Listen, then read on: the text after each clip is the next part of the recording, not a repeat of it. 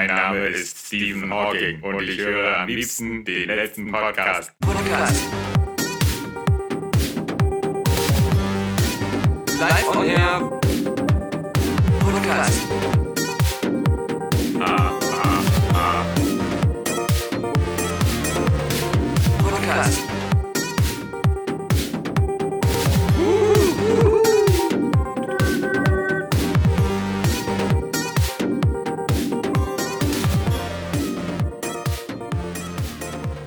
Also es gibt ja einige ehrenhafte Berufe, die wir in unserem Leben noch nie ausgeführt haben, würde ich mal sagen. Also ich denke da mal vor allem an Fliesenleger oder Badezimmerfugenmacher. Ja, aus dem Sanitärbereich kommst du anscheinend nicht raus mit deinen Ideen. Nee, genau, weil, weil es... Sitzt du gerade auf dem Scheißhaus beim Podcast, oder?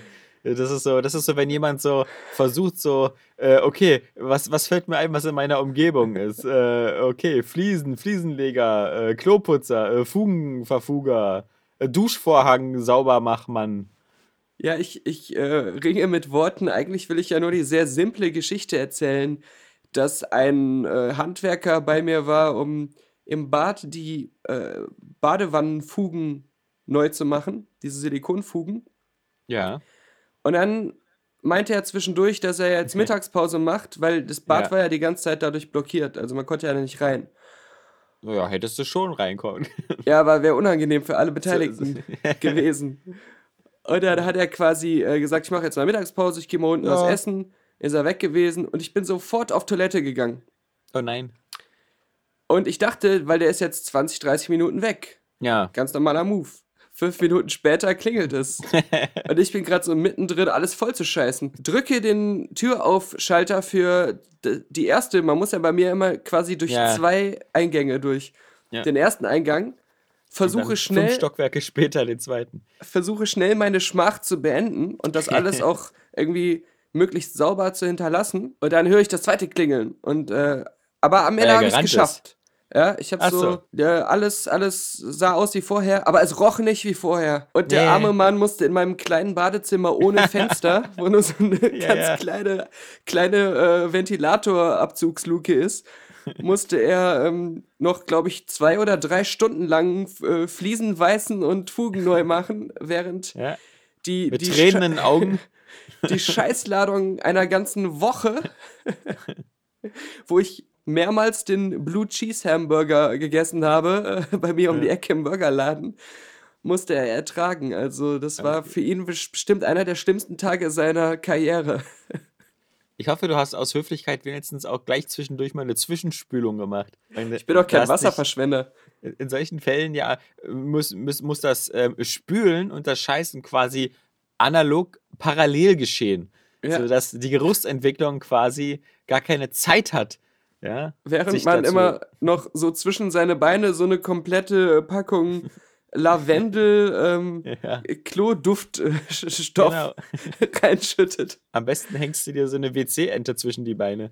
Ach, das ist eine neue Erfindung, finde ich jetzt. Das ist sehr gut. Ja. Nicht WC-Ente, sondern eine ähm, Art, wie soll man das sagen, Hm. eine Art Sieb, dass man sich vor dem Kacken an den, hin, am Hintern befestigt, wie eine Mütze.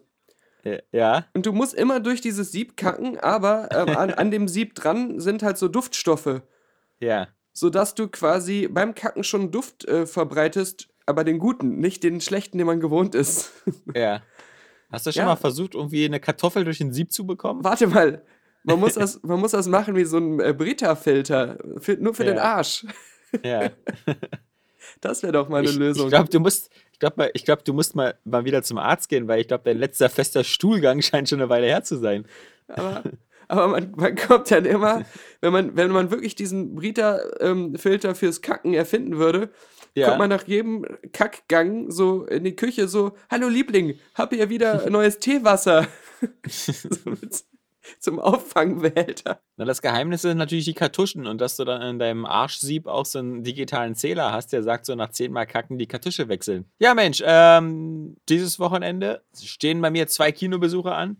Und ähm, das ist der Grund, warum man über zumindest eine Sache, diese noch nicht sprechen können heute, nämlich äh, Kingsman 2 Golden Circle, ist erst morgen dran mit Frauchen. Und heute ist äh, der Lego Ninjago Film dran. Mit, äh, nicht mit Frauchen, sondern mit den beiden Jungs. Ähm, Mit Jüngchen. Genau. Mit Jüngchen. Mal gucken, ob ich wieder an meine Lieblings äh, äh, äh, äh, komme, weil äh, Leo ja immer noch jetzt mittlerweile seit sieben Monate vom sechsten Geburtstag entfernt ist, aber der Lego Ninjago Film ab sechs ist. Also wird das wieder wieder eine spannende Geschichte. Naja, du weißt ja, der Trick ist einfach zu lügen. Ja, das ist ja klar. Ich lüge ja auch. Sie aber, können ja ähm, schlecht seinen Kinder ähm, Personalausweis Ja. irgendwie einfordern. Ja, ja, ja, ja, genau. Also, ist, ich bin nur gespannt, ob das wieder die, dieselbe alte Tussi ist, die da steht. Denn die hat oft am Wochenende Schicht. Ja, aber die wird sich ja ich nicht hoffe- erinnern, oder? Das hoffe ich ja auch, dass das also kein so singuläres Ereignis war, dass das bei ihr so sich festgebrannt hat. Ich meine, wir waren ja Damals. schon mal im Kino und wurden von ihr. Da haben wir sie gesehen. Ja, und, äh, ja, ja, sie genau. war ja dieselbe und hat dich trotzdem nicht böse angeguckt oder so oder gesagt. Ja, nee, das stimmt. Aber, Kann aber ich mal ja, bitte manchmal den Personalausweis von ihrem Kind Von- sehen, äh, als ich Ja, neben von- dir stand? Genau. Äh. nee, aber ich, äh, vielleicht manchmal ist es so, ähm, diese, diese Kombination von mehreren Faktoren. Vielleicht, vielleicht dämmert es ihr, wenn sie wieder mich und meine Kinder sieht. Oh, oh, oh. Und, und mich und, und meinen schwulen Lebensgefährten bei dir, Mhm. ähm, da, da ist das natürlich, da, da, vielleicht hat sie das dann auch verwirrt. Das muss wohl sie sein dachte, Zwillingsbruder Sie- sein. Genau. Sieht ja nicht so genauso aus wie dieser andere Penner, Äh. der sie rumgestritten hat. Ach, halt, Moment. Er scheint mit einem schwulen Typen da zu sein. Das, das ist offensichtlich kein Familienvater. Ich muss das durcheinander bringen. Ich glaube, ich werde alt. Ja, also, äh, aber im Gegensatz zu den Dingen, über die wir nicht sprechen können, gibt es Dinge, über die wir schon sprechen können. Mhm. Und das tut mir fast ein bisschen leid, weil ich mich, mich langsam schon immer so wie, wie, wie Grumpy Old Man fühle. Aber, Deswegen ähm, finde ich es gut, dass diese Woche noch nicht Kingsman 2 ist, sonst hätten wir nämlich das äh, Double, ähm, Doppelvernichtung. Vernichtungsfeature, genau. Nee, stattdessen äh, äh, müssen wir dann doch ähm, vielleicht äh, nochmal leider über Star Trek Discovery reden. Was eins vorweg vielleicht ein bisschen unfair ist, weil zumindest hatte ich das gar nicht so sehr auf dem Schirm, aber diese Serienstruktur scheint ja anscheinend wirklich so voll von diesem Episodenformat jetzt Abschied zu nehmen und eher so, eher so eine durchgehende Geschichte erzählen zu wollen. Zumindest vermitteln die ersten beiden Folgen den Eindruck. Mhm. Und die dritte kommt ja jetzt diesen Montag.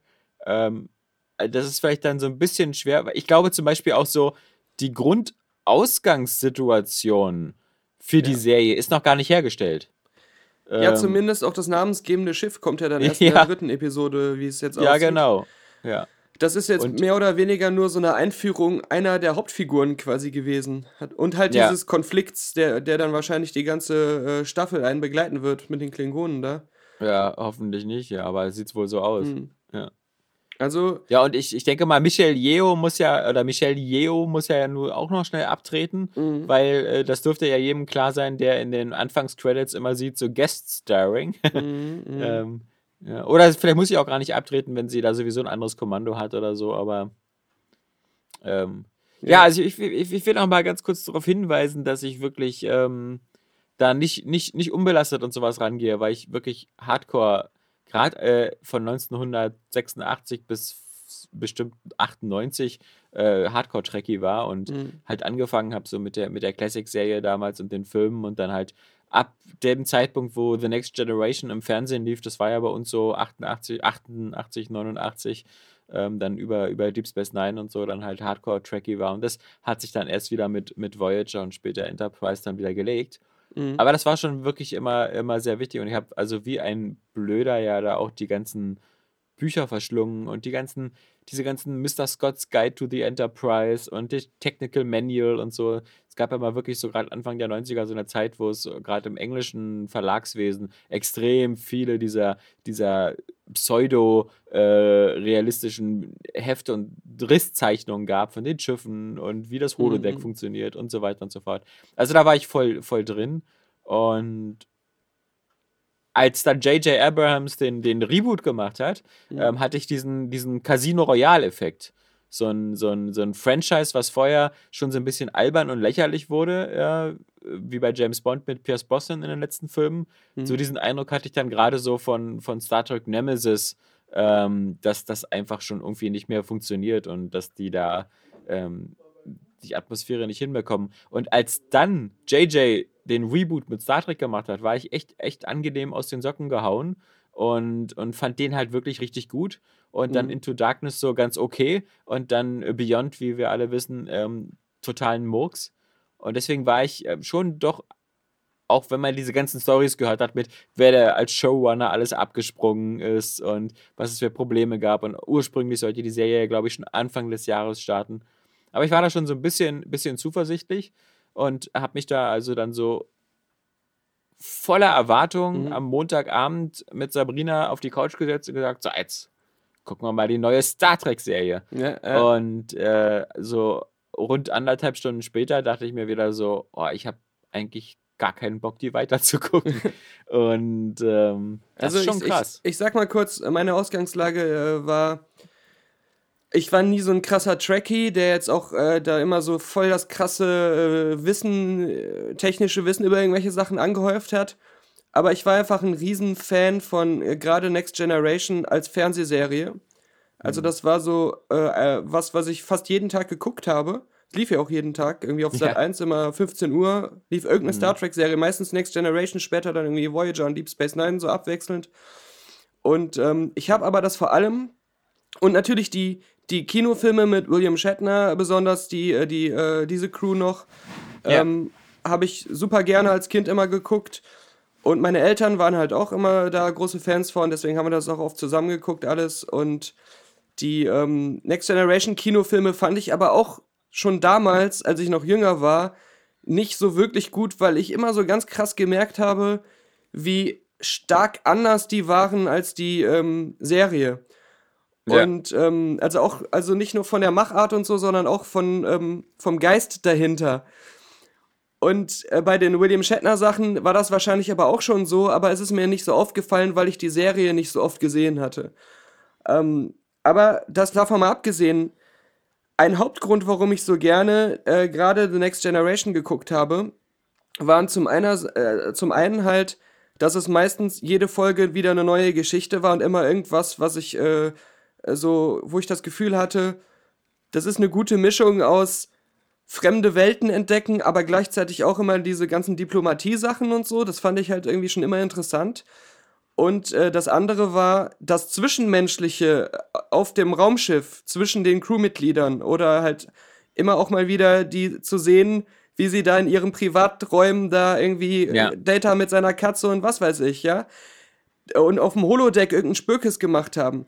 Das war für mich auch immer so ein wesentlicher Bestandteil des Ganzen und ähm, so das normale Leben auf diesem Raumschiff. Das ist halt wichtig zu erwähnen, weil als ich jetzt die neue Serie gesehen habe, ist mir sofort klar geworden, ah, ähm, so, sowas ist heutzutage scheinbar tot. Ich finde, man darf auch nicht vergessen, und wenn man sich gerade The Next Generation anguckt, gerade die, die ersten beiden Staffeln und so, der, die sind natürlich jetzt auch nicht so unbedingt Story-Gold und vieles, was wir so, was, was, was Trekkies an den Serien so schätzen, auch so manchmal die, die Folgen mit, mit Tiefe und ähnlichem, das kommt erst im späteren Verlauf, die, die gerade die erste Staffel, wo ja auch noch viele so ähm, äh, Classic-Sachen äh, aufgewärmt werden. Also es gibt ja so, so Story-Verläufe aus der alten Serie mit Kirk, die dann immer wieder reinkommen, ähm, schon in der zweiten Folge, wo die da auf dieses Schiff treffen, wo alle vereist sind und so weiter äh, und wahnsinnig werden.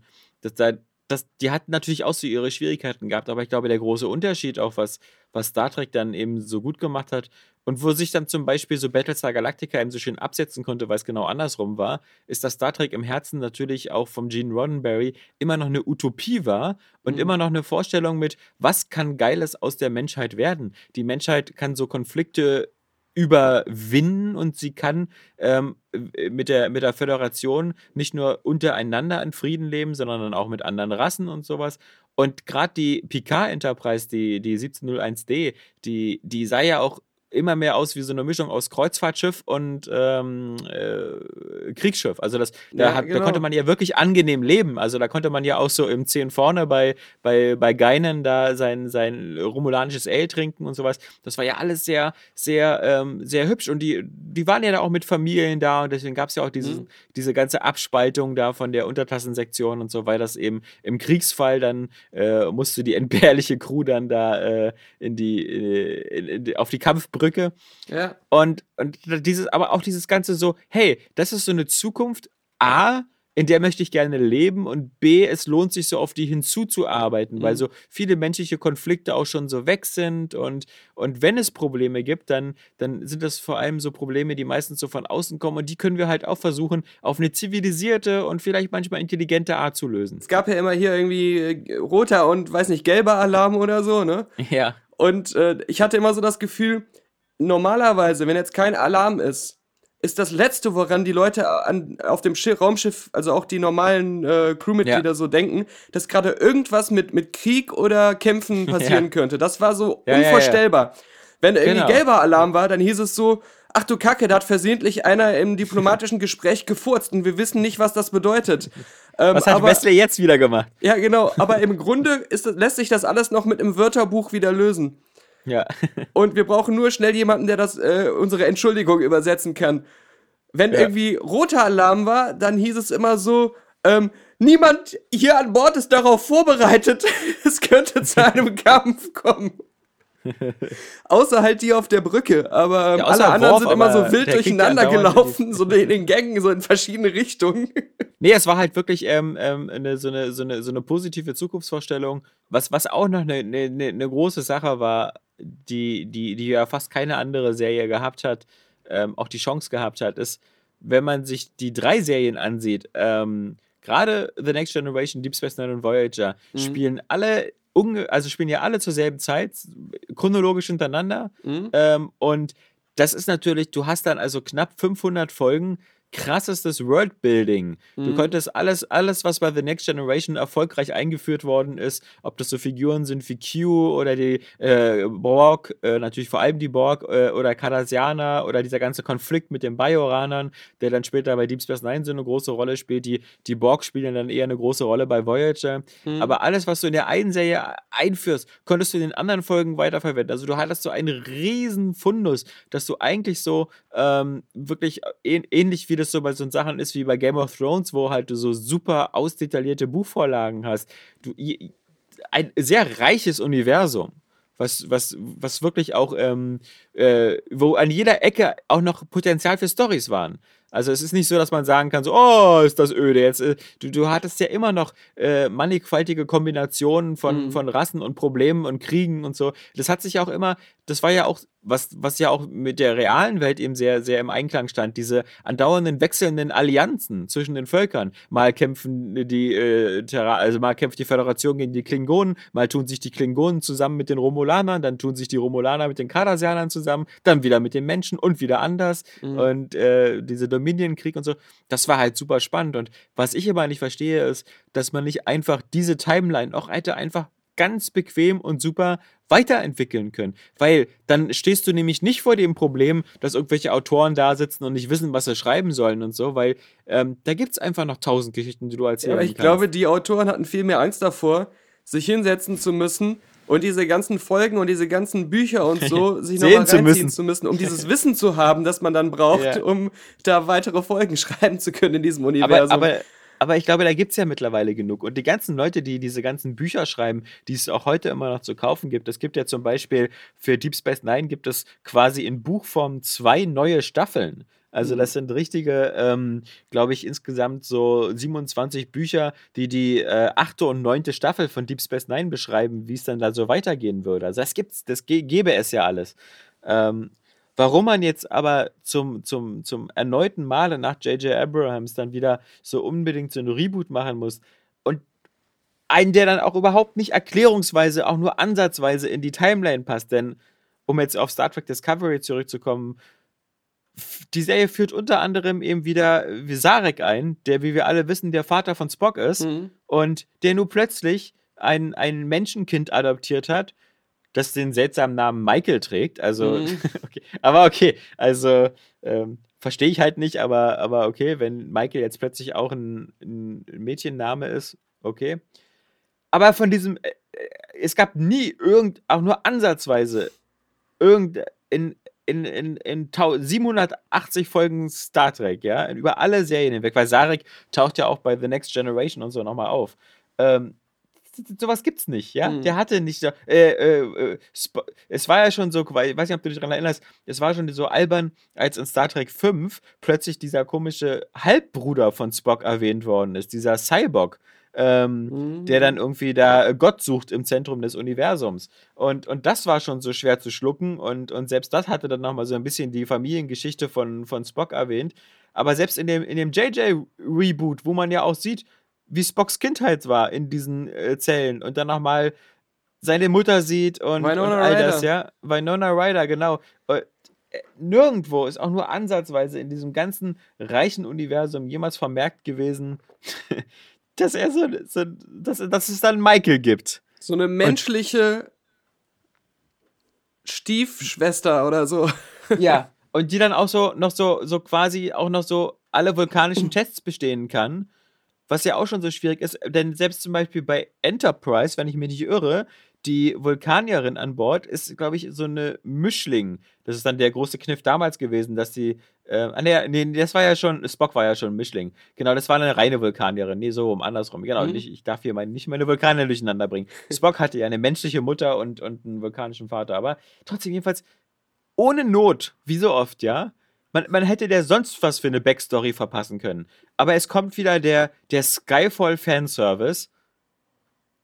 Gleich zweimal dicke. Einmal mit dieser Figur des Sarex und dann eben mit diesem völlig bescheuerten, mit dieser Intro-Sequenz, wo Michel Yeo da stundenlang durch die Wüste latscht, um das Sternenflottensymbol in den Sand zu laufen Richtig. damit sie da gefunden werden. Das, das hat mir so wehgetan. Das war wieder, das war wieder Fandom-Scheiß-Level ultra-rot, wie der Aston Martin bei Skyfall. Ich fand auch schon das ganze Gespräch dann von denen da in der Wüste sowas von äh, hölzern und blöd geschrieben. Und das ist Ja. als so einfach mal rein nur von der äh, technischen, handwerklichen und sonst was Seite, muss ich folgende Punkte einfach mal sagen. Ich finde die Serie größtenteils schlecht geschauspielert. Gerade Ja. die beiden Hauptdarstellerinnen fand ich, die wirkten immer so hölzern und unglaubwürdig. Ähm, Sie da haben kam- null Chemie Ja. und, und, und man soll ihnen immer abnehmen, und du sagst ja immer selber gern dieses so Show, don't tell. Mhm. Sie sollst ihnen schon eine sieben Jahre Geschichte abnehmen, die sie zusammen haben. Mhm. Also, ich meine, guck dir mal, guck dir mal die Star Trek The Next Generation Crew an, am Ende der siebten Staffel. Das sind Leute, die sieben Jahre lang zusammen waren, ja? Und ich habe das Gefühl immer, die, die sind so vor der Kamera so am Posieren. Ich weiß auch nicht, woran das liegt, aber die nehmen immer so komische Körperhaltungen ein. Äh, das hat mir schon nicht gefallen. Dann muss ich sagen, äh, viele äh, Kritiker, auch Leute, die die Serie nicht gut finden, äh, und, und viele finden sie scheinbar gut, muss man auch sagen. So bei Rotten Tomatoes zum Beispiel hat es ein ziemlich gutes Rating. Ähm, das, die können aber nicht von Star Trek-Fans sein, diese Bewertungen.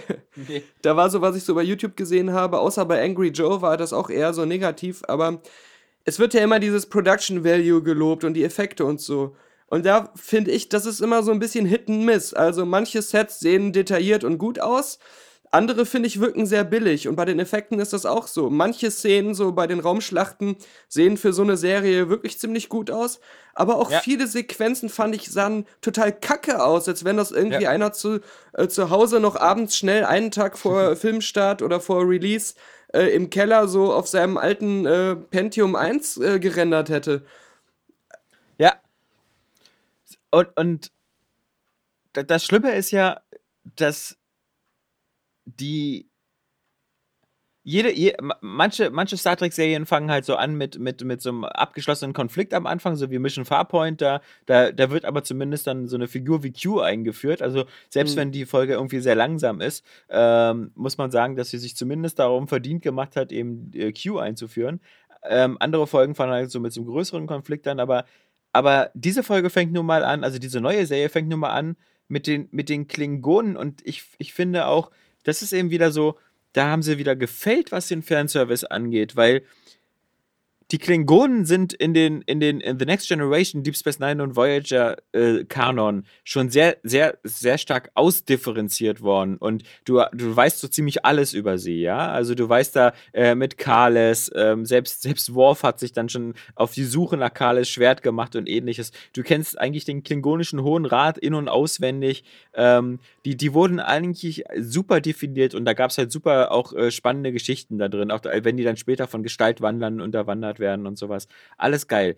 Ich finde aber, was, was zum Beispiel eine der schlechtesten Sachen in den Reboots waren, war eben dieser Reboot der Klingonen in, Mhm. in Into Darkness. Und diese neuen Klingonen, die sehen super scheiße aus und die sind auch null interessant, weil sie wie immer nur so eine stereotype Art äh, äh, religiöse Fundamentalisten sind, die irgendwie ihr Schiff mit den Särgen ihrer Krieger draußen be bekleistern. Mhm. Ähm, und das Schlimmste ist, was die alten Star Trek-Serien geschafft haben, ist halt auch so eine Rassen darzustellen, anders darzustellen, aber es wirkt irgendwie immer ein bisschen unterhaltsam und lustig und augenzwinkernd. In der ersten Staffel von The Next Generation gibt es eine Folge, wo Riker Austauschoffizier ist auf einem klingonischen Schiff. Und Mhm. das ist dann alles so ein bisschen so, "Äh, was essen die denn da? Dieses Tachpach irgendwie so, so mit lebenden Würmern und so. Das ist aber alles irgendwie so auf so eine lustige Art ähm, interessant und, Mhm. und cool. Und die jetzigen Klingonen, die wirken überhaupt nicht cool. Die wirken halt so cool wie irgendwie so ISIS-Terroristen, ja? Ja, ja. Die, die wirken. Und, und dann auch noch dieses, dieser Schwachsinn mit dem andauernden Untertiteln, dass die Klingonisch sprechen müssen, ja? Mhm. Also die- dieser, dieser, dieser krampfhafte Versuch, Authentizität zu erreichen, in denen die da andauernd ähm, ja, Das ist auch ganz lesen. merkwürdig, dass ähm, die Serie auf der einen Seite auch durch solche Sachen wie dieses, dass sie die ganze Zeit da klingonisch reden und so, ähm, Newcomer in der, im Star Trek-Universum oder Leute, die sich vorher nicht so für Star Trek interessiert haben, glaube ich, eher ein bisschen vergrault oder dass sie da nicht so ganz sich reinfinden können, aber auf der anderen Seite auch total viele Sachen macht, gerade durch diese Änderungen, die den Fans auch nicht so gefallen. Also das ist so für niemanden so richtig. Ne? Genau, man versucht sich das mit allen Zielgruppen zu ver. Was ich auch überhaupt nicht nachvollziehen kann, denn in irgendeinem Artikel hatte ich gelesen, so, dass die, dass diese Serie Neueinsteigern ziemlich viel abverlangt, ja. Und Mhm. das finde ich nur überhaupt nicht. Weil sie sich so, so ziemlich auf so nichts beruft, was man wissen muss, ja. Vielleicht so ein bisschen, aha, die Vulkanier, die sind da so ein bisschen streng und die sind so intellektuell und ohne Emotionen. Aber ansonsten ja. ist doch da nichts an Worldbuilding, was man irgendwie vorher wissen muss. Äh, Ich, Im also Gegenteil, eine, man, man fragt sich eher ganz viel. eine, eine Sache, die ich mir so dachte, ähm, war so, wenn das jetzt nicht Star Trek heißen würde und einfach nur so ohne dieses Franchise im Nacken veröffentlicht würde, hätte ich mir die erste Folge angeguckt, hätte so gedacht, naja, das ist jetzt so eine typische belanglose Sci-Fi-Channel ähm, mit wenig Budget, Eigenproduktion, wo sie nochmal versucht haben, an Battlestar Galactica Erfolg anzuknüpfen, aber habe ich keinen Bock weiter zu gucken. Und ich bin mir einfach total sicher, dass es den meisten Leuten so gehen würde. Aber da jetzt, jetzt halt offiziell Star Trek heißt, ähm, scheint da dann doch äh, erstmal so ein Optimismus da zu sein, äh, dass das doch noch was werden könnte bei manchen. Es ist ja, es ist ja nicht nur so, also ich, ich finde zum Beispiel, das Einzige, was ich eben nicht so doll kritisieren will, ist teilweise der Production Value, der, weil den würde ich sagen, auch wenn du natürlich recht hast, dass das manchmal so schwankt, aber ist natürlich eigentlich schon krass, dass, dass in, in vielen Szenen die, die Optik der Serie nicht unbedingt von den letzten Kinofilmen zu unterscheiden ist. Das will ich mal irgendwie so gelten lassen. Aber was ich zum Beispiel auch ganz schlimm finde, ist, man kann es jetzt noch nicht so richtig sagen, weil, wie du schon gesagt hast, die, das sind so diese, die Crew findet sich da erst und einige Figuren werden erst vielleicht noch später äh, eingeführt, aber das, das große, der, das große, der große Unterschied zum Beispiel zu so einer Serie, ähm, zu den alten Star Trek Pilotfilmen, wo halt schon immer in der ersten Folge eigentlich die gesamte Crew eingeführt worden ist, aber eben auch zu Battlestar Galactica ist. Ähm, da hast du die ersten Folgen und sofort hast du so bam, bam, bam, vier, fünf Leute, die irgendwie schon mal, wenn sie nicht sympathisch sind, auf alle Fälle interessant sind und Genau, die dir ja. schon mal Poten Potenzial für Geschichten geben. Und, und hier, wie, gesagt, wie, wie schon gesagt, ich sehe da nur unsympathische Arschgeigen, äh, mit denen ich nichts zu tun haben will. Ich habe keine die, Lust, okay, mir irgendeinen Namen zu merken überhaupt. Ja, Ähm, ja. ich habe vor schon allem- gar nicht mehr jetzt in der Erinnerung daran, wer überhaupt da noch lebt und wer gestorben ist, weil mir das so egal war. Und Ja. ich hatte immer nur das Gefühl, das wirkt so halt wie, so stelle ich mir halt die Ma Mass Effect Andromeda Crew vor. Dass so ein Ja. paar Figuren sollen so erinnern an Leute, die man in den vorherigen Teilen irgendwie mal gut Genau. fand. Ja. Und aber insgesamt, das wirkt alles, das, die wirken alle wie so generische, seelenlose Abziehbilder, ähm, die, wie, wie du schon sagtest, einfach uninteressant sind. Und, und wie du schon gesagt hast, die, die, die mangelnde Schauspielkenntnisse, die wirken dann immer so wie die Gesichtsanimationen aus Mass Effect Andromeda. also, und, und das Schlimmste ist halt, sorry, aber dieser, dieser, ich nehme mal an, dass hier unser Michael, ja, also Mhm. unsere Michael, Mhm. dass die, äh, dass die so eine der Lead-Hauptfiguren sein sollen. Ähm, ich habe noch nie so ein, also das ist, die finde ich so unsympathisch. Also d- sie trifft auch so viele Scheißentscheidungen. Sie, Mhm. sie, sie angeblich nach sieben Jahren äh, unter dem Kommando fängt sie da wegen jeder Kleinigkeit an zu meutern, schlägt ihren Captain. Ich habe das in der ganzen, glaube ich, in 176 Folgen The Next Generation gab es sowas nicht. Es sei denn, irgendjemand stand unter dem Einfluss einer fremden Macht, ja. Mhm. Aber dass einer irgendwie Picard äh, äh, bewusstlos schlägt. naja. Ja, und ähm, solche Situationen, wo äh, Picard irgendwie sich geweigert hat, was zu machen, was jemand anders äh, für unbedingt richtig hielt, die gab es ja zuhauf auch. Ja. Und ähm, das äh, hat nie sich so in äh, Star Trek irgendwie in so einer Reaktion geäußert. Und, und zum Beispiel gerade Battlestar Galactica führt am Anfang so viele interessante Figuren ein, die auch schon gleich, also deswegen, äh, wer jetzt irgendwie sagt so, äh, beschwer dich mal nicht, dass es da irgendwie Konflikte gibt und so, das ist halt Bullshit, weil du kannst diese Konflikte halt eben äh, sehr gut auch einführen. Das hat Deep Space Nine hat das anfänglich gemacht und gut geschafft Mhm. und Battlestar Galactica hatte das eben extrem drin, dass es da schon diese ganzen Reibereien gab, die es vielleicht auch in normalen militärischen Strukturen gibt und und Ja, bloß, aber dass vor du allem das auch Gefühl diese, hattest, diese ja, ja. Patt-Situation, dass man das Ja. Gefühl hatte, dass ähm, einer meistens ähm, äh, sich einfach an, an äh, die Prinzipien hält zum Beispiel oder an, an die Regeln und ähm, der andere hat aber das im Sinn, was jetzt gerade vielleicht in dieser speziellen Situation sinnvoller wäre. Beide haben nicht Unrecht, aber ähm, es, es gibt halt nicht kein, kein richtig oder falsch und sie wissen das auch beide und äh, dann hast du halt so ein bisschen diese, diese psychologische Patt-Situation. Man muss sich jetzt für eins entscheiden, aber es ist halt immer nicht richtig und nicht falsch. Und das war ähm, in vielen Star Trek-Folgen so ein ganz wesentlicher Punkt, warum manchmal so an sich nicht so aufregende Sachen dann doch sehr spannend wurden.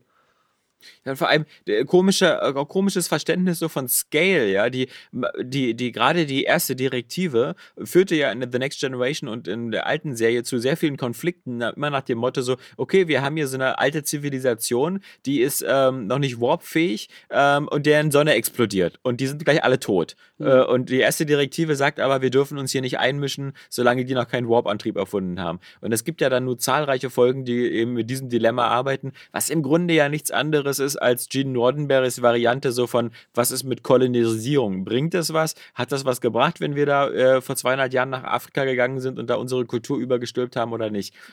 Und, und was, was machten die beiden jetzt am Anfang der, der, der neuen Serie? Die sind auf irgendeinem Scheißplaneten, wo so eine Grusel-Aliens rumrennen und machen denen den Brunnen heile.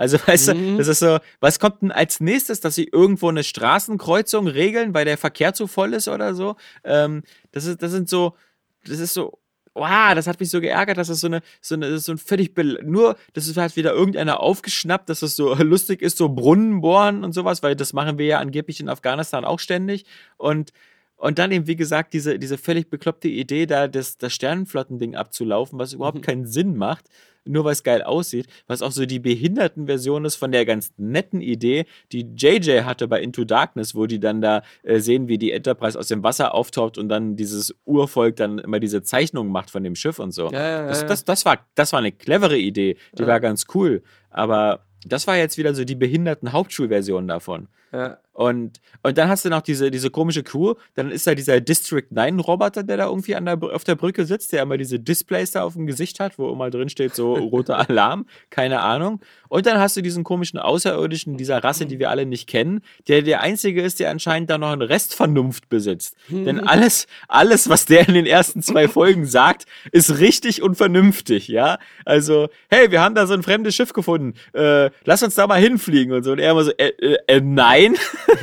Wieso? Äh, das ist viel zu gefährlich. Und so auch im Nachhinein, im Umgang mit den Klingonen. Also ich glaube wirklich, wenn man sich noch mal eine Liste macht von seinen Äußerungen, müsste der der nächste Sternenflottenadmiral werden.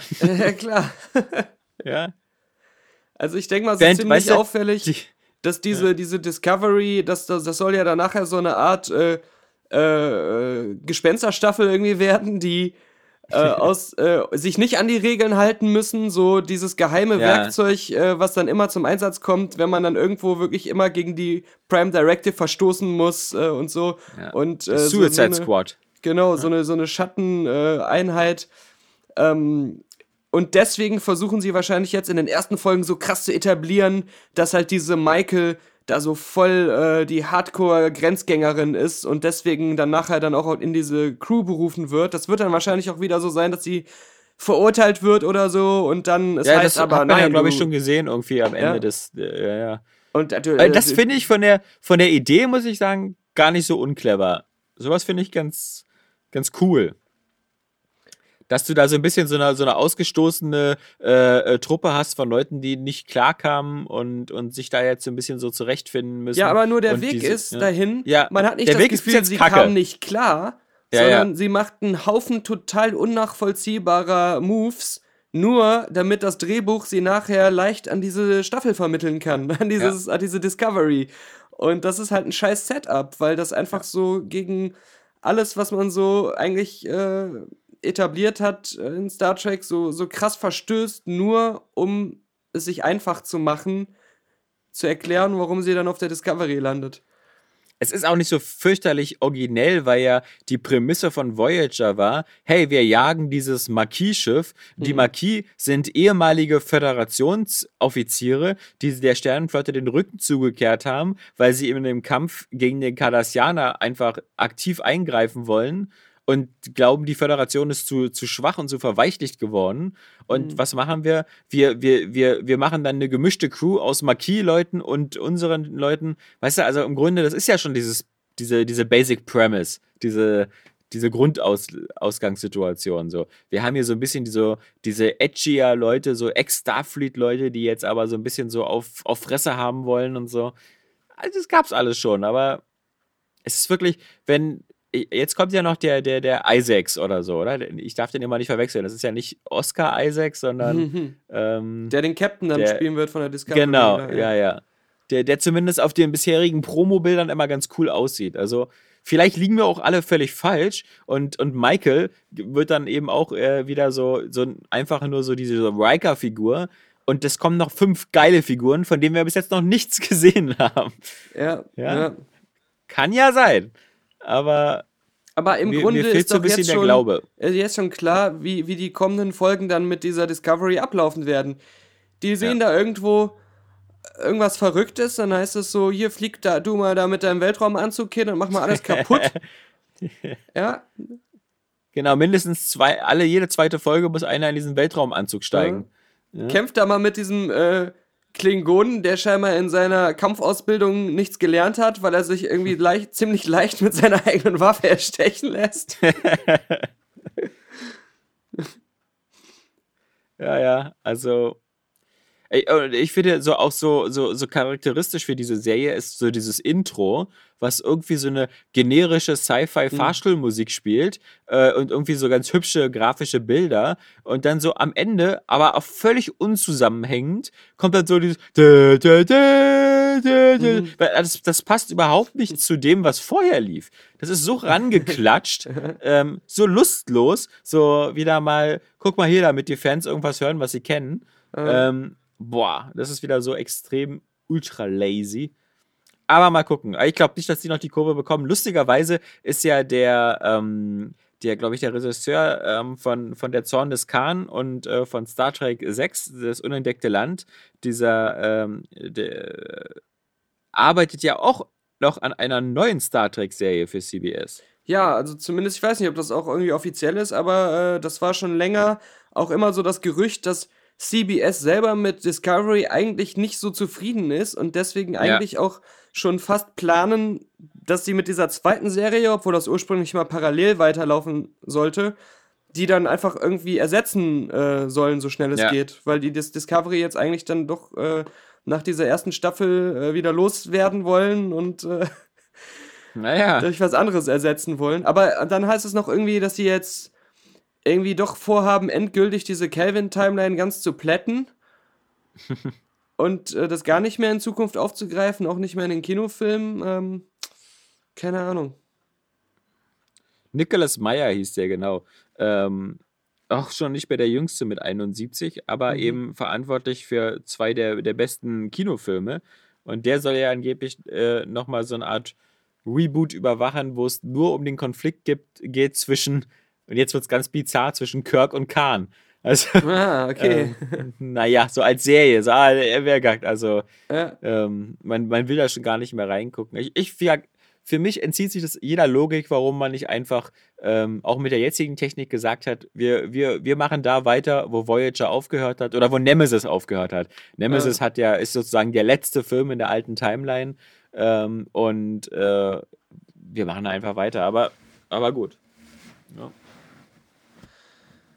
Ja, man, man sieht es ja schon am, am ganzen Design, wann die, die, Mass Effect-Vergleiche und sowas, Ja. äh, da- dass, ähm, dass da wirklich nicht Leute hingegangen sind und gesagt haben, lass uns geiles Star Trek machen, lass uns die ganzen Star Trek-Fans nochmal so richtig abholen. Vielleicht auch sogar die, die die Abrams-Filme äh, nicht gut fanden, sondern dass sie da wieder geguckt haben, was ist heute hip und angesagt im Sci-Fi-Bereich und äh, lass uns das mal alles irgendwie versuchen äh, so zusammenzumischen und dann noch die Sachen, wo sich jeder Idiot bei Star Trek daran erinnert, und zwar Klingonen.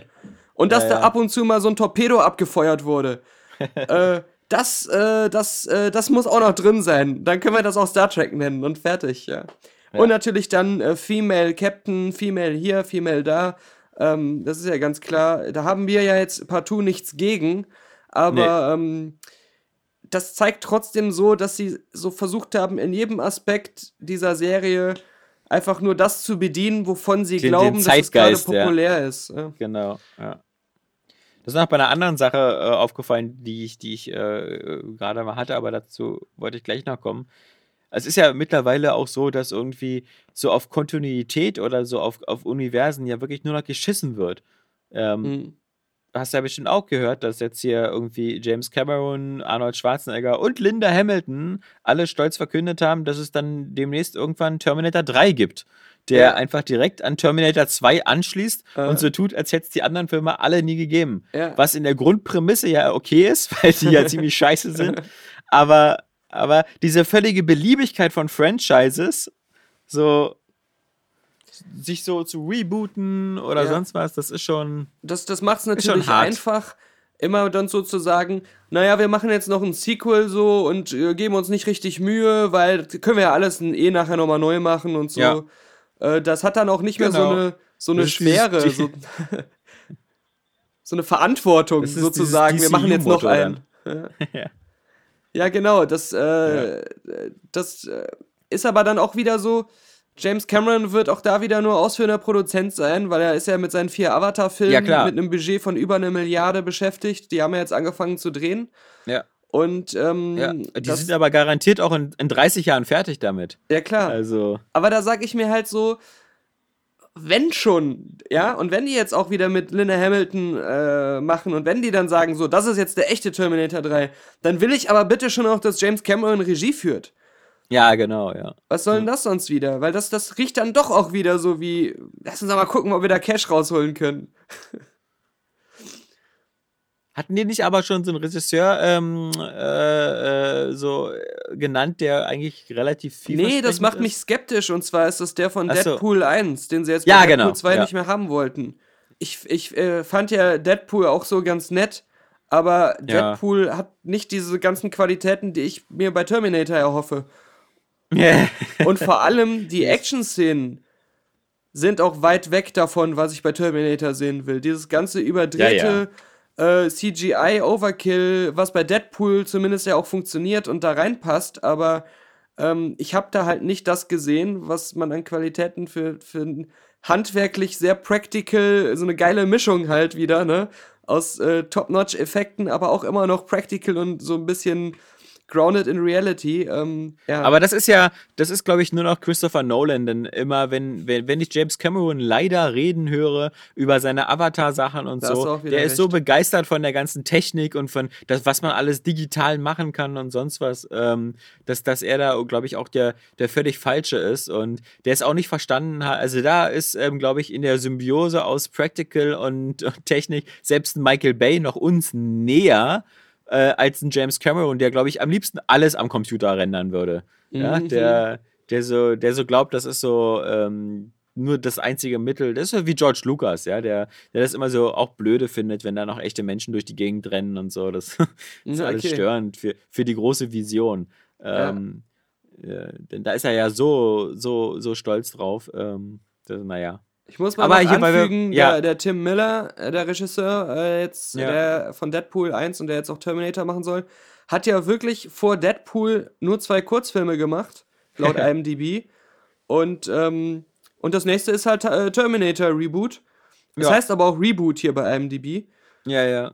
Und ähm, eigentlich war er aber Visual Effects äh, Supervisor.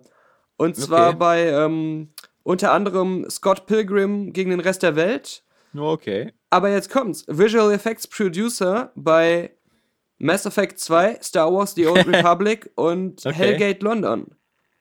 Hm, Na, zumindest die Old Republic hatte geile Mann Also er hat aber eigentlich im ja. Videospielbereich äh, fast mehr gemacht als im Filmbereich bisher. Naja. Kann ja, kann ja noch werden. Ähm, aber weil wir gerade von diesen Female Leads gesprochen haben, ein Spiel, was ich jetzt mal jetzt nach dem Urlaub endlich mal zu Ende durchgespielt habe, Mhm. war dieses Uncharted Lost Legacy. Ähm, äh, war jetzt auch keine so große Leistung, weil es jetzt ja auch natürlich ein bisschen kürzer war als, als Uncharted 4. Ähm, aber das sind ja auch zwei weibliche Figuren als Hauptprotagonistinnen. Ja. Und das gemischt mit dem doch völlig überschätzten Naughty Dog Story Design, ähm, das war dann, dann schon sehr ernüchternd, wie beliebig und belanglos eigentlich die Hauptstory von diesem Spiel war, ja. Und wie, wie wenig auch die Chemie zwischen diesen beiden Heldinnen äh, funktioniert hat.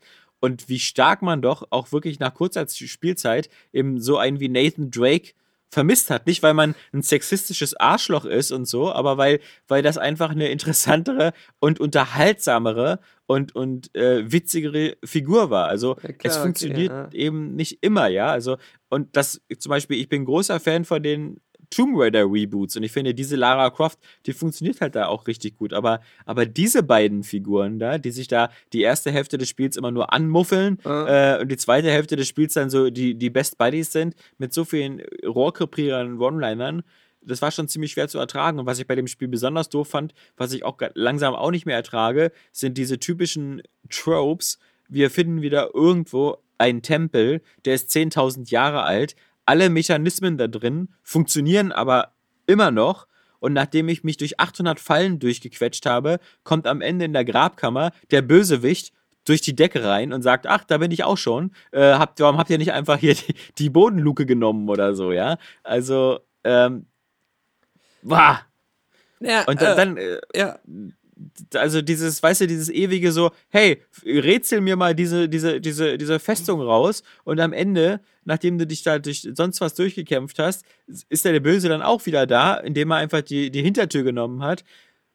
Plus dann noch dieses ähm, ga, ga, ganz schlechte Charakterdevelopment. Du hast so am Anfang ist diese, ist, ist diese Chloe äh, in so einem indischen Dorf oder sowas und lernt so ein kleines Mädchen kennen, die nur die einzige Funktion hat, dass man sich dann später, wenn dieses Dorf in Gefahr ist, äh, damit man da irgendwie das Gefühl hat, oh, es oh, wäre gut, wenn wir diese Gefahr beseitigen, weil erinnerst du dich noch an Ja, dieses Mädchen? Wegen dieses Mädchens, genau. Ja, wegen dieses Mädchens. Ja, sonst sonst äh, hat vermutlich der Storyschreiber Angst gehabt, dass dir dieses Schicksal des Dorfes so am Arsch vorbeigeht. Ja, naja. Ich dachte gerade so, ich habe letztens irgendeinen Film gesehen, was war das nochmal für ein Film, wo ich genau das eigentlich im Podcast sagen wollte. Irgendwie wirkte das nur noch so, als wenn ich so eine äh, so lange Uncharted, äh, ge- durchgeskriptete Cutscene-Szenen mit 3D-Figuren sehe. Und dann fiel es mir wieder ein. Es war bei Kingsman Tomb 2, um das schon mal so. vorwegzunehmen. Wo ich Okay. so dachte, scheiße, ey, das ist so, das sind diese krass offensichtlichen 3D-Schauspieler, die jetzt diese übertriebenen, äh, mit diesen übertrieben unrealistischen Kamerabewegungen äh, Action-Szenen machen. Das wirkt so, als wenn, also, weil die Optik exakt so aussah wie in einem Uncharted-Spiel. Also, Ja, ähm, das, aber, aber wie gesagt, ähm, ich, ich, äh, ich muss auch sagen, dass halt diese Naughty Dog-Spiele halt immer durch ihre, durch ihre Grafik beeindrucken und sobald man mal zwei Wochen nicht gespielt hat und äh, das wieder anmacht, wieder man sich verwundert, die Augen reibt und sagt so, mein Gott, sieht das gut aus. Mhm. Aber das kann halt nicht drüber hinwegtäuschen, dass sie, finde ich, so im Storytelling halt total die Defizite haben und ähm, das, die, auch die Struktur ist äh, von, von dem, von dem Add-on, die folgt so stark so den alten Uncharted-Spielen. So erstmal so eine, so, so ein bisschen äh, Erforschung, dann so eine, plötzlich so eine große Map, wo du so sechs Tempel der Reihe nach abklappern kannst und dann so wieder ein bisschen Erforschung und dann so das große Action-Finale in mehreren Stufen, das dann auch noch wieder auf dem Zug stattfindet. Ja. Ähm, weil alle sich wieder gesagt haben: Hey, erinnert ihr euch noch an die Zugszene aus Uncharted 2? Was diese Jungs von Area Games in ihren Videos im Intro immer gezeigt haben, mit Hier comes, Hier the, comes boom. the boom. Ja, das war doch toll. Daraus können wir ja nochmal einen ganzen Level machen. Naja. Dann hatte ich mich ja am Dienstag mit unserem ehemaligen Kollegen Johannes Krohn unterhalten und ich meine, natürlich Ja. ging es dann auch um den Red Dead Redemption 2 Story Trailer, wo wir wieder unterschiedlicher Meinung waren, Mhm. weil ich einfach fand so, ja, der war okay. Ja. Der war aber genauso, ich war fast ein bisschen so enttäuscht, weil ich Aha. dachte mir so, hm, ich hätte jetzt gedacht, für das erste Spiel, was Rockstar für die aktuelle Konsolengeneration macht, da dachte ich, wird man so ein bisschen geflasht und ich fand so, das, was man da so sieht, so sieht okay aus, sieht schön aus, äh, aber diese, diese Dialoge von, den, von, dieser, von dieser neuen Figur Morgan und den anderen und die Gesichter und so, das fand ich sah jetzt alles so ein bisschen so aus, hm, sah das nicht irgendwie bei GTA 5 sogar besser aus, so mit Mhm. Trevor und, Gerade in so? dieser Enhanced Also- Edition wahrscheinlich. Die äh, ja, Next ja, Gen ja, genau. aufpolierte Fassung. Ja, was ist denn Also in dem Trailer passiert überhaupt? Also irgendwas, also so inhaltlich.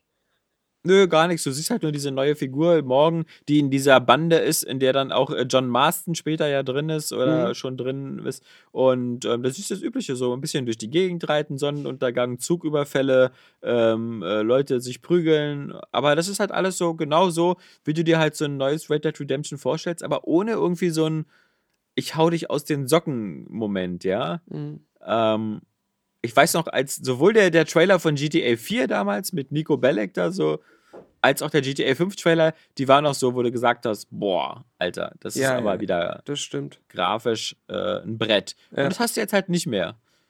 Und Also das Wichtigste ist sowieso, das ist mir ja aufgefallen, als ich vor äh, einem halben Jahr oder so nochmal das äh, Undead Nightmare durchgespielt habe, dass die äh, Steuerung und auch was, was das hölzerne Verhalten der Spielfigur angeht, mal abgesehen davon, dass sie halt, wenn sie schon mit dem Fuß nur im Wasser ist, sofort ertrinkt. ähm, das ist wirklich, äh, auch bei GTA war das ja ähm, nie immer so ganz optimal. Also die waren ja auch mal so ein bisschen hackelig, äh, gerade bei, bei GTA 4 noch. Bei, ich glaube, bei 5 war es schon deutlich besser. Aber ähm, das war nie ganz, äh, ganz so unhakelig, wie es eigentlich sein müsste. Und bei Red Dead Redemption war es aber katastrophal, wie, wie die Figur sich einfach bewegt hat und wie sie um, um Kurven gegangen ist und wo sie Ja, immer ja. überall hängen geblieben ist und so. Wie die einfach reagiert hat, immer so leicht verzögert, wenn man die Richtung ändern wollte und sowas. Ähm, das war auch auf den Pferden zu reiten, das war teilweise schon echt ähm, sehr unkomfortabel. Man muss das echt, also ich glaube, viele haben das einfach vergessen. Heute nochmal so mal einlegen und man muss sich da sogar so eine halbe Stunde erstmal dran gewöhnen. Also, ja. Ja, vor allem an die Trägheit manchmal. ja, diese Trägheit, genau, das meine ich, ja. Ja, die, das war schon sehr nervig. Ähm, ja. Ja, ich meine, sonst ist es bestimmt, das ist, wird ein geiles Spiel, keine Frage. Und es hat, glaube ich, auch wieder all diese Elemente drin. Ähm, auch wieder die Jagd und das, äh, das Crafting da und, und die Schatzsuchen. Ähm, aber ich habe manchmal so ein bisschen das Gefühl, dass da ähm, so ein bisschen nicht die A-Mannschaft dran sitzt, weil die irgendwie schon wieder das nächste Multiplayer-Spiel macht. Äh, Hm. GTA 6 Online Only oder so. Mhm. Ähm, oder an irgendwas anderem arbeitet. Bestimmt leider nicht an Bully 2, wie immer viele hoffen. Äh, oder Agent. Oder Bully Parade, das Spiel. Ja, ja. Das, das, das hofft nur einer, das, das hofft nur Billy Herbeck. Da Ja, oder genau. so. Aber witzigerweise habe ich noch ganz kurz in ein anderes Spiel reingeguckt, was Aha. ich immer grafisch total super charmant fand. Was ich aber jetzt, nachdem ich es heute anderthalb Stunden gespielt habe, auch immer abwechselnd mit Maxi, Mhm. lieber dafür zahlen würde, dass ich jemanden wie dich sehe, wie er das spielt, weil es so unverschämt schwer ist. Ist es dieses Cupcake? Cuphead. ja. Es ist das, ja, ja. Also, ich habe es ja auf dem PC geholt, weil es ja für PC und Xbox. Äh, Und es sieht, ich finde, es, sie haben das Art-Design, das ist einfach Wahnsinn. Also Art und, und Sound, wie die das schaffen, so diesen 20er, 30er Jahre Cartoon-Stil mit den Filtern und dieses ganze Handgezeichnete und so, die Animationen, wie sich alles bewegt, wie auch so die, die, die Map der Karte so auch so ein bisschen so pumpt, so Zeichentrickmäßig. Hammer. Hm. Aber, aber ich will jetzt ganz ehrlich sagen, wir haben es in anderthalb Stunden nicht geschafft, den ersten Level zu Ende zu kriegen. Das ist ähm, Mega Man in, in extrem schwer. Also, Mhm. das, ist, das ist wirklich brutal. Das war ja ursprünglich nur eine Aneinanderreihung von Bosskämpfen. Und dann erst später, als Microsoft das auch so als, als Flagship-Titel genommen hat, wurde das, glaube ich, noch so ein paar normale Level dazwischen gemacht. Aber die sind halt so krass schwer, ähm, weil du ja von, von so vielen, äh, weißt du, so, die Gegner zum Beispiel, es gibt so eine, so eine, so eine, so eine ähm, Fallschirmspringen-Gegner, die immer von oben runterfallen. Und die fallen unendlich nach. Also das hasse ich ja, weil du bist andauernd in Bewegung und andauernd musst du um dich schießen und springen. Ähm, das ist wirklich ziemlich hart. Aber ich würde so gern einfach alles sehen, was dieses Spiel bietet. Ich würde gern alles sehen, aber ich kann mir, also, das, ich kann es bestimmt, ich komme da niemals bis zur Hälfte in dem Spiel. Finde ich so ein bisschen schade. Weil das die Rayman-Spiele, gerade Rayman Origin und Rayman Legends, habe ich ja auch mit viel Genuss komplett durchgespielt. Ähm, und das, das war ein gutes Balancing, ja, genauso wie die ganzen Mario 3D World und Mario 2D Sachen und so. Aber das ist wirklich. Also man Äh, will fast eher so sagen, äh, hey Disney, gib denen Geld, damit sie einen neuen Mickey Mouse Film machen. Ja, oder, oder ein neues Mickey Mouse Spiel, so ein Castle of Illusion oder Ne, so. aber waren wir uns nicht gerade einig, dass das Spiel nicht so gut ist, weil man nicht übers erste Level hinauskommt? ja, Und genau. dass also eigentlich die- man nur die Optik sehen will, Ja, dann soll sie doch direkt okay, einen Film machen mit dieser Ja, Engine. du hast recht. Du hast recht, du hast recht. Aber ich glaube, die Optik ist schon deswegen so beeindruckend, weil es am Ende dann eben auch ein Spiel ist. Ja. Weil du dann eben doch die Figur selber bewegst und so. Dadurch wirkt dieser, dieser Stil so, so umso beeindruckender. Aber wie gesagt, Alter. Oder, oder mach doch bitte für mich so ein, bitte macht irgend So ein Telltale-artiges Spiel. bald- Ja, nee, macht einfach einen Unsterblich-Modus rein. Dann bin Ach ich auch am Start. Macht so einen Noob-Modus rein. Ist doch kein Problem. Kannst du da auf der Xbox und so dann die Achievements wegklemmen oder so. Aber mach so ein. Das andere Spiele, die so, so, so ultra hart sind und so, sind sich doch auch manchmal nicht zu schade, so einen Rosa-Modus einzuführen oder so. Ah, Ich muss mal kurz mal sagen, bevor ich es vergesse, nur eine ganz kleine Story. Ich äh, war vor ein paar Tagen im ICE Ja. und dann gucke ich auf den Boden und sehe da eine SD-Karte liegen, so eine kleine. ah, Und dann- interessant. Ja. Und da vor, Gleich in vorher, dein MacBook geschoben. ja, genau wie man das auch bei James Bond macht und dann die komplette äh, Zentrale des MI6 mit einem Virus infiziert, habe ich das natürlich auch gemacht. Aber vorher Oder saßen auch die Knockliste findest. erst jemand, der seinen Platz reserviert hatte, er ist dann zwischendurch ausgestiegen, dann saß da noch so zwei komische Inder, so komplett mit Turban, langem Bart und, und tausend äh, indischen äh, äh, Götterkettchen. Aber ich kam mir fast vor wie bei irgendwie Mord im Orient Express oder in so einem Wes Anderson-Film, als die vor mir saßen. Ich habe diese Speicherkarte gefunden, dann kommt der Schaffner vorbei und ich sage, entschuldigen Sie bitte, ich habe diese Speicherkarte auf dem Boden gefunden, die gehört nicht mir. Und sein Kommentar war nur, dann haben Sie jetzt eine neue Speicherkarte. Und ich sagte so, ja, ich weiß nicht, weil da sind ja auch Sachen drauf und ähm, so ernst nimmt die BVG so eine Art so Fundbüro-Geschichte. ich habe da Äh, gerade mal BVG, drauf die geguckt, Deutsche Bahn, das, ja. da sind halt ganz viele Fotos und Videos und so drauf. Also ich kann das ja jetzt nicht einfach, äh, ich glaube, ich mache mich sogar strafbar, wenn ich das einfach lösche, ich weiß nicht. ähm, und dann hat er gesagt, naja gut, dann nehme ich es doch mit, aber eigentlich machen wir es erst ab 30 Euro. Boah, sind sie ein anstrengender Passagier. Ja, Dann nehme genau. ich die scheiß Karte halt. Ja, Ja. was wollen sie denn jetzt noch? Sollen wir uns die zusammen angucken, die Fotos? Ja, meine Güte. Da war ich auch doch Jetzt- ein bisschen verblüfft. Ja. Was waren denn das nur für Fotos? Äh, Ich habe mir die nicht angeguckt, ich habe nur die Miniatur-Thumbnails gesehen, äh, ganz viele GoPro-Sachen und so. Ach so. Ähm, keine Ahnung. Keine Ahnung. Stimmt wieder so die, die kompletten äh, äh, Monatsdaten äh, von so einem YouTuber, der dann ohne diese Speicherkarte so einen kompletten, eine komplette Reise umsonst gemacht hat und äh, einen Monat Verdienstausfälle hat jetzt. Man weiß Quatsch. nicht. Da waren bestimmt so voll die ganzen Inside-Videos von 9-11 drin und so und du Idiot hast es dann wieder, wieder weggegeben. Ja. Ja. Nee. Oder irgendwelche äh, Videos von russischen Hotelkameras, wie Donald Trump eine Nutte vollpisst. Scheiße. Aber nein. Ja. Sowas guckt man sich doch erstmal genau an. Ach, bei, bei, bei Nutte vollpissen, da Ja, fällt mir wieder das- ein, Das sind so, das sind so, das sind so Triggerwörter, die bei Daniel immer eine Geschichte auslösen. Ja, ich da, musste dann direkt denken an dreckiges Date und dann musste ich denken Ja, ja. an ähm, Klo und dann musste ich denken an eine Geschichte, die ich vor einiger Zeit entweder bei Weiß oder bei Express gelesen habe. Es gab ein äh, ähm, Tinder-Date, was äh, dazu geführt hat, dass jemand am Ende so eine GoFundMe-Kampagne machen musste, um ein Fenster zu bezahlen. Weil äh, die, das Mädchen, was dann bei seinem sein Tinder-Date war, die wollten eigentlich nur irgendwie einen Film gucken bei ihm zu Hause. Und da musste sie auf einmal auf Toilette. Und dann ist sie bei ihm aufs Klo gegangen und dann kam sie nach einer ganzen Weile Wartezeit total aufgeregt wieder und sagte, dass sie die Spülung irgendwie nicht funktioniert hat. Und dann hat sie Panik bekommen und hat mit einem Stück Klopapier den Scheißhaufen genommen und aus dem Fenster geschmissen. Worauf sie aber nicht geachtet hat, ist, dass das äh, so eine Wohnung ist, wo quasi so Fenster an Fenster ist und da ist jetzt nicht wirklich Freiheit hinter, sondern sie hat einfach diesen Scheißhaufen gegen das gegenüberliegende Fenster geschmissen und der klebte dann da. und dann hat sie versucht rauszuklettern im Anschluss daran, dass sie ihm das erzählt hat, um den Scheißhaufen von der Scheibe zu entfernen. Ja. Ist dabei aber, ich weiß nicht wie, es scheint ein großes Mädchen gewesen zu sein, Ja, ja. äh, ist dann festgesteckt zwischen diesen beiden Fenstern. Und so musste die Feuerwehr anrücken, um sowohl sie als auch den Scheißhaufen aus dieser misslichen Lage zu befreien. Zuerst bestimmt den Scheißhaufen.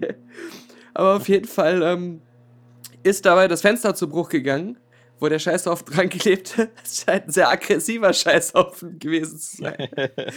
Aber, ähm, und darum musste der diese GoFundMe-Kampagne machen, weil er als Student sich das nicht leisten konnte, ein neues Fenster da irgendwie zu kaufen. Ja, Ja, sie hatte diese, diese berühmte Patex-Kacke, die überall klebt. Die man nur so mit hartnäckigen Klobürsteneinsatz abbekommt. aber diese, dieses panische, ich mach schnell das Fenster auf und ohne rauszugucken, ob da einer steht zum Beispiel, schmeiße ich einfach mal ein Stück Scheiße raus. Ja, es passiert, glaube ich, auch nur in England. Aber die nächste Assoziation bei Stück Scheiße ist, wenn man uns zum Beispiel zuhört, wie wir über die Star Trek Discovery Serie reden Ja. oder sowas, dann soll man bloß nicht meinen, nur wir wären imstande dazu, so überaus negativ und kritisch unsere Meinung in die Welt zu rufen über etwas, was wir gerade gesehen haben. Ungefragt. Ich, ich habe jetzt äh, zum ge gestern Abend zum mittlerweile dritten Mal äh, eines der wenigen großen Filmmeisterwerke unserer Zeit gesehen, und zwar Mother von Darren Aronofsky. Ja, ja. Was ja den- kein Mensch mag außer dir. Den habe ich jetzt dreimal im Kino gesehen und ich habe auch jedes Mal ganz viele Leute mitgenommen, äh, um, einfach damit er sein Geld macht. Und Also da musst du aber noch ein bisschen, ein bisschen mehr Leute reinschleppen. In beiden- Ungefähr vielleicht 5 Millionen Menschen. in, in beiden Kinovorstellungen wirklich schon während des Films immer mal wieder Kommentare, aber dann immer, wenn die Credits anfangen, es gibt mindestens einen, der laut durchs Kino ruft, entweder was für ein Scheißfilm oder ich habe noch nie so einen schlechten Film gesehen, schlechtester Film aller Zeiten. Dann hämisches Klatschen und so hämisches Beifalllachen. Dann ganz viele Leute, die sagen, äh, dass sie ihr Geld zurück äh, haben wollen. Und, äh, und dann auch immer so, so ein hämisches, naja, also wer den Film verstanden hat, äh, bitte mal aufstehen und sowas. So, als wenn das so Common Sense wäre, dass niemand diesen Film versteht. Und da ich in diesem Film inzwischen alles verstanden habe, aber gleichzeitig immer zu wütend auf diese Leute bin, ihnen zu helfen, hülle ich mich in Schweigen. Sie sollen sich die letzte Filmkritik anhören, die ich mit Patrick aus Hürth aufgenommen habe, wo wir das alles analysieren. Aber ich habe mir mal den Spaß gemacht und bin zur UCI gegangen, auf die UCI Kinowelt Website, um mal die Kommentare und die Filmkritiken der Zuschauer dort zu lesen, die sie auf der UCI Website zum Besten gegeben haben. Und äh, die Meinung ist da doch sehr einstimmig. Da stehen Sachen wie, ich schreibe hier sonst nie etwas, aber was ich da Ja. gerade gesehen habe, ist nicht zu erklären. Ich habe schon Ja. sehr viele schlechte Filme gesehen, aber dieser bringt das fast zum Überlaufen. äh, selten so einen Müll gesehen. Ja. Ich habe auch nicht den Film, dass äh, den Film. Ich habe auch leider nicht die Hoffnung für dich, dass dieser Film nochmal diese Kurve zum Kultfilm macht. Ich gibt bin ja so nach einer Stunde rausgegangen. Und das heißt was. Für sowas ist meine Zeit zu schade. Selten so einen Müll gesehen. Ja, da geht man ins Kino und dann das. Hm, ehrlich, was war das? Der Film ist wirklich so schlecht, wirklich total bescheuert und Zeitverschwendung. Utter Bullshit masquerading as Art. Ich fand den Film echt miserabel. Schade ums Geld. Wackelige Kameraführung, langweilig und brutal. Und irre, gleichzeitig. Nichts fürs Kino, 0 von 10. Ja, gut, aber ich meine, zumindest bei, bei IMDB und so pendelt sich das alles auf eine recht hohe Wertung ein. Das Also, ist, ja, komisch. Also auch, auch so bei, bei den Metacritics und Rotten Tomatoes ist ja jetzt, steht ja jetzt auch nicht so ganz miserabel da, aber so, so scheint so publikumsfern zu sein. Wenn ich hier auch lese, da informiere ich mich vorher ausführlich über Film und Regisseur und mache dann einen Riesenfehler. Ich gucke mir den Film an. So ein grottenschlechter Müll.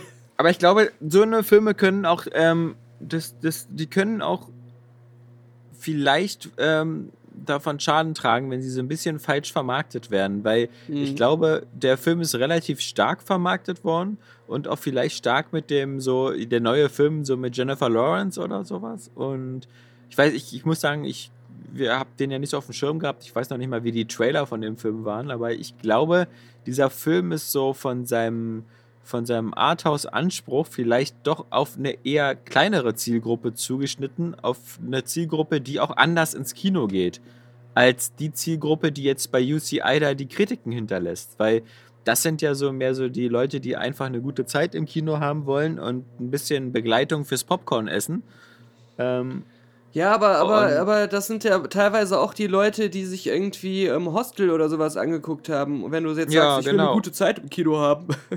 Nee, aber Hostel ist ja auch völlig äh, leicht zu verfolgen von der Story. Ist halt Ja. nur eklig. Da stehen ja auch manche Leute drauf. Manche Leute müssen halt, wenn sie ihr Popcorn essen, vielleicht noch platzende Gedärme dabei haben. Aber zumindest kannst du der, der, der Geschichte von, von Hostel folgen und ähm, du musst da keine Metaebenen oder so erforschen.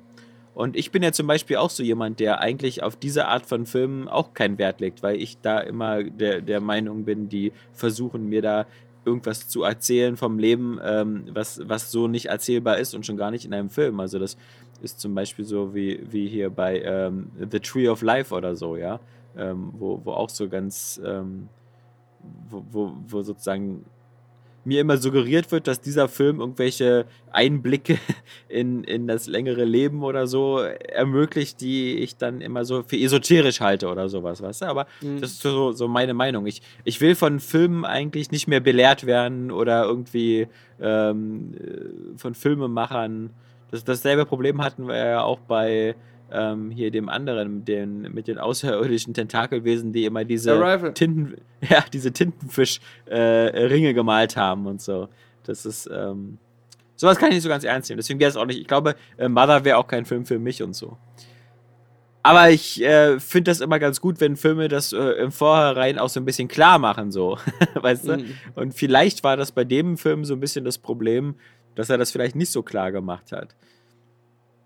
Wir hatten das ja schon oft zum Beispiel. Ich, ich gehe zum Beispiel einfach überhaupt nicht gerne ins Theater. Und in Berlin könnte ich äh, andauernd ins Theater gehen, zu fünf verschiedenen Bühnen und mir irgendwie die, tollsten Sachen angucken, wo wieder Leute Schweineblut über die Bühne spritzen oder irgendeine Frau nackt eine Stunde auf dem Stuhl sitzt und das Publikum anschreit.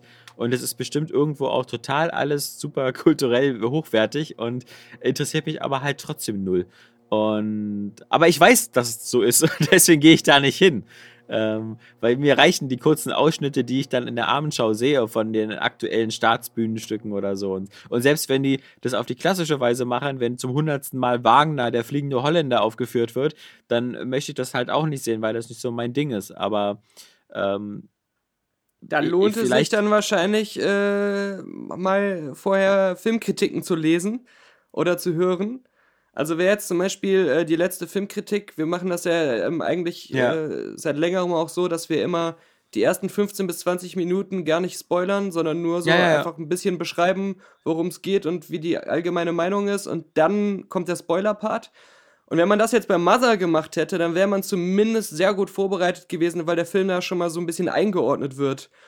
Ähm, Also macht ja kein Mensch. Also die, die, die meisten lesen ja keine Kritiken, sondern die, die, die lassen sich, glaube ich, stark so von den, von den Trailern äh, beeinflussen Mhm. oder was bei der TV-Spielfilm jetzt gerade so der Kinotipp der Woche ist. Und Und da kann es passieren, dass Ja. so ein Film vielleicht reinrutscht.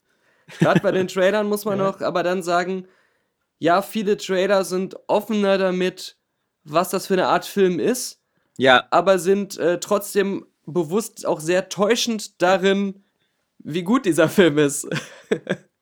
ja, ja.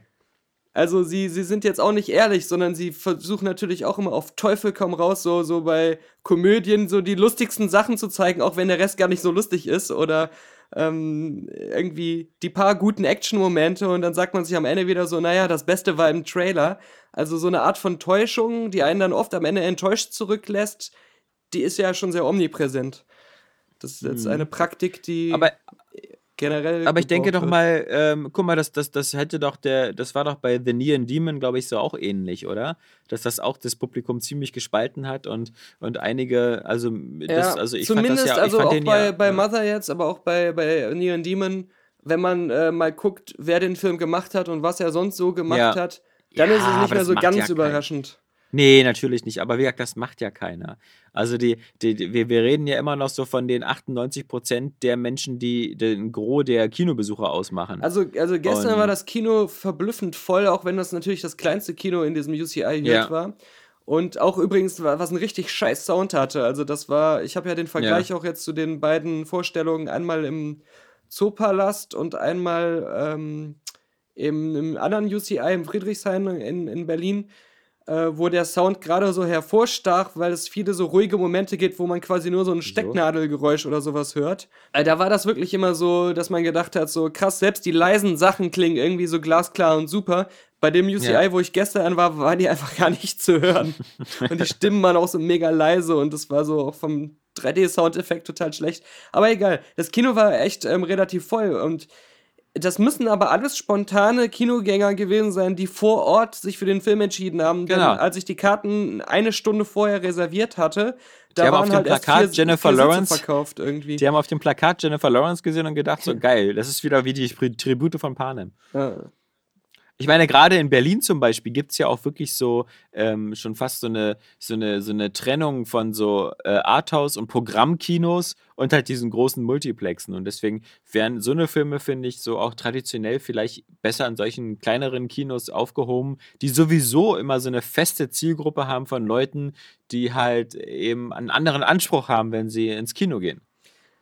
Ja? Ja, das Schwierige, also das Komische ist nur, ich würde ihn gar nicht so sehr in die Art, so als Arthouse bezeichnen, weil er dafür dann doch Ja. wieder zu viele konventionelle Elemente hat. Ähm, Okay. Ja. es ist halt nur so, dass du, du kannst ihn gucken als einen linearen, einfach verständlichen Film auf seiner Basisebene. Er bietet nur so viel Metaphorisches darüber hinaus.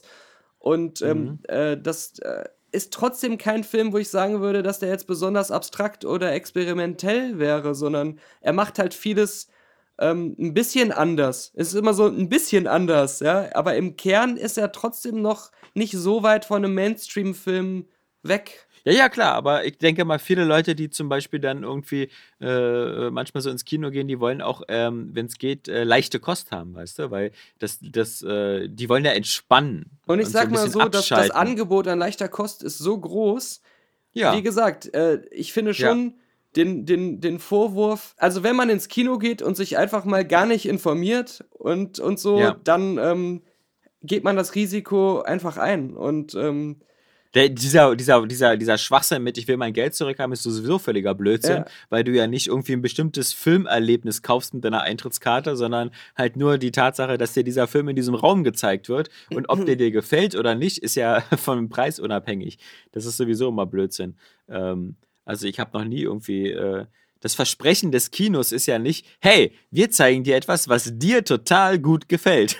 Weil sonst müsstest du ja vorher so ein Profiling machen Ja. und, und sagen, äh, oder du müsstest denen an der Kasse sagen, okay, nennen, nennen sie mir ihre zehn Lieblingsfilme und ihre fünf Lieblingsregisseure und ich sag ihnen dann, welchen Film sie sich heute Abend angucken und der ihnen gefallen wird. Wie bei dann Netflix, würde dieses Geld, die empfohlenen ja, genau. Filme und Serien und so. Dann, Ja. wo, wo dann plötzlich jedem wieder der nächste Adam Sandler-Film empfohlen wird. Genau, genau. Und äh, nee, nee, deswegen, aber nee, keine Frage. Also es gibt wirklich ein Überangebot an seichter Unterhaltung. Äh, da muss man sich nicht beschweren. Aber ich denke mal, das sind eben wirklich, da siehst du mal eben wieder, wie, weißt du, wie unvorbereitet die Leute da reingehen und, und sich dann äh, vom Cover ähm, leiten und den lassen. Schauspielern dann doch wieder. Und den Schauspielern, Stimmt, genau, ja. Genau, genau. Ja. Und so kommen dann, glaube ich, auch die eher besseren Metascore- und IMDb-Wertungen zustande, weil da sich eher ein, ein, ein cineastisches Publikum rumtreibt, was eben äh, auch eine ge gesunde Erwartungshaltung hat. Und ich finde, also ich Ähm. denke auch, also ich persönlich, dass mal,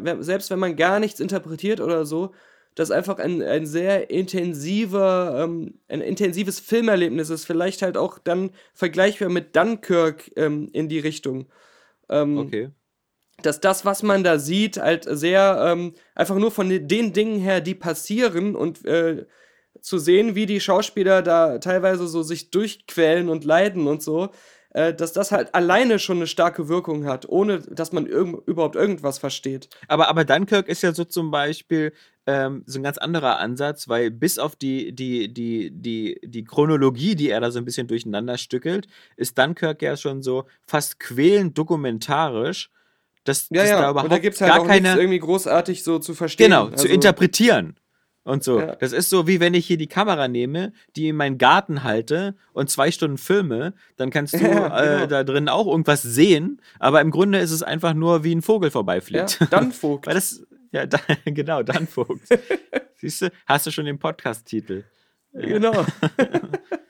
Jetzt muss ich nur noch ein passendes Bild basteln. Das wird dann wieder. Das ist doch genau, Ja, weißt du, wie aber, bei ähm, Ameri American Beauty, die, die, was er da mit der umherfliegenden Mülltüte filmt. Ja. Genau. Für den einen ist es eine im Wind umherfliegende Mülltüte, für den anderen äh, ist die gesamte Zerbrechlichkeit des Universums und der Vergeblichkeit des Lebens in dieser einen Tüte zu sehen. Müssen, ich muss langsam anfangen, hier Mittagessen zu kochen. Also, Ja, ähm, das, das äh, letzte Wiki. hatte wieder den, den, den, den, den Terrorscheißer wieder gefunden, oder? Ach so, de, was? letzte- was? Ja, ja, der, das, das letzte, der letzte Eintrag im letzten Wiki war wieder was über den, warte mal, ich guck mal, den Wutscheißer oder. Der Schurkenscheißer. Der Schurkenscheißer, genau. Ja, das habe ich noch gar nicht gesehen. Was, was haben die denn darüber zu berichten? Er ist wieder zurück. Aber es war nur kurz. Ähm, sie haben ver ver verlinkt auf einen externen Artikel Mhm. äh, mit dem Hinweis, dass der Schurkenscheißer wieder zurück ist. Ah, Und zwar, aber hier, dieses komische Magazin kenne ich nicht. Nu, Nuiz, also N-O-I-Z-Z. Haben wir wieder sieht aus wie so. neue Quelle für unsere zukünftigen Berichte. Ja, ja. Und zwar die Überschrift des Artikels lautet: Mann kackt in Supermarktregal. Ah, Okay. Na, das stinkt ja mal gewaltig. Ein Mann verrichtet seine Notduft in einem Thüringer Supermarktregal. Der Tatort Gera. Der Täter auf der Flucht.